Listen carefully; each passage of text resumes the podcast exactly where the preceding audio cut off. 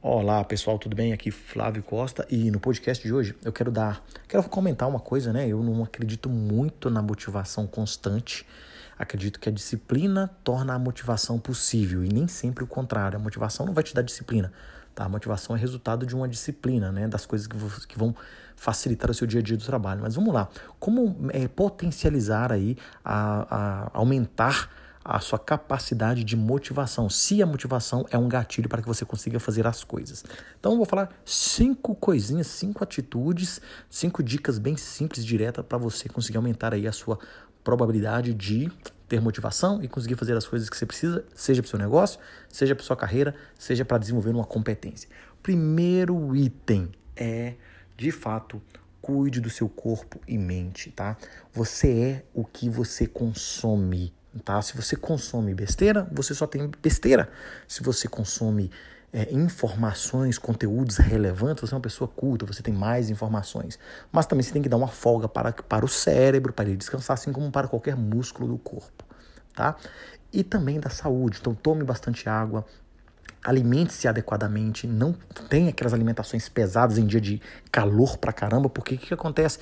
Você fica cansado por conta de baixo índice de ferro no organismo, você fica cansado, você não consegue produzir, você fica, ah, depois eu faço, depois eu faço e fica se sentindo mal. Então, cuide do seu corpo e mente. A mente, né, alimentando-se de coisas que são úteis para você, úteis para o seu futuro, úteis para o seu propósito de vida, tá? E do seu corpo, porque você precisa ter vivacidade, energia para você fazer as coisas que precisa, tá legal?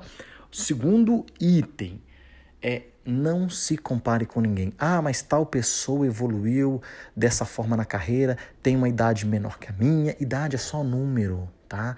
Se tiver que comparar, compare você com você mesmo, tá? O que você foi no passado, onde você está hoje, né? o, caminho que você percorreu, as dificuldades que você passou e utiliza isso para você alcançar o seu próximo nível. Simples assim, tá? E agora já entrando e ligando direto na terceira dica, aprenda com seus erros. Errar faz parte. Errar é um processo de sucesso, é continuidade. Às vezes a pessoa só olha para o resultado final, um alcance lá na frente. A pessoa conseguiu fazer um mestrado, a pessoa conseguiu um bom emprego, conseguiu virar CEO de uma empresa, conseguiu construir o seu negócio. Mas o que, que ela passou para ter aquilo? Então, primeiro, né, não se compare com outros, compare somente com você e utilize os erros para você aprender. Os erros fazem parte de um crescimento, tá? Quarta dica: Estabeleça pequenas metas e comemore cada conquista. Qual é a melhor forma de você comer um boi? Por pedaços, né? por partes. Né? Então, quando você olha e tem é, metas muito grandiosas, é muito mais fácil você desistir. Agora, se você tem metas curtas, alcance aquele, aquele objetivo, né? Que seja uma submeta. É, alcance aquilo para depois ir para o próximo, para depois ir para o próximo. Na hora que você vê aquele montante, aquela coisa enorme você conquistou, tá? E tenha o hábito de conquistar cada vitória, cada, cada, cada passo nessa caminhada, porque não é importante o resultado final e sim a jornada. A jornada é muito mais importante, ela que vai te trazer o aprendizado, ela que vai te dar musculatura para que você se desenvolva e chegue lá da forma como você precisa, tá certo?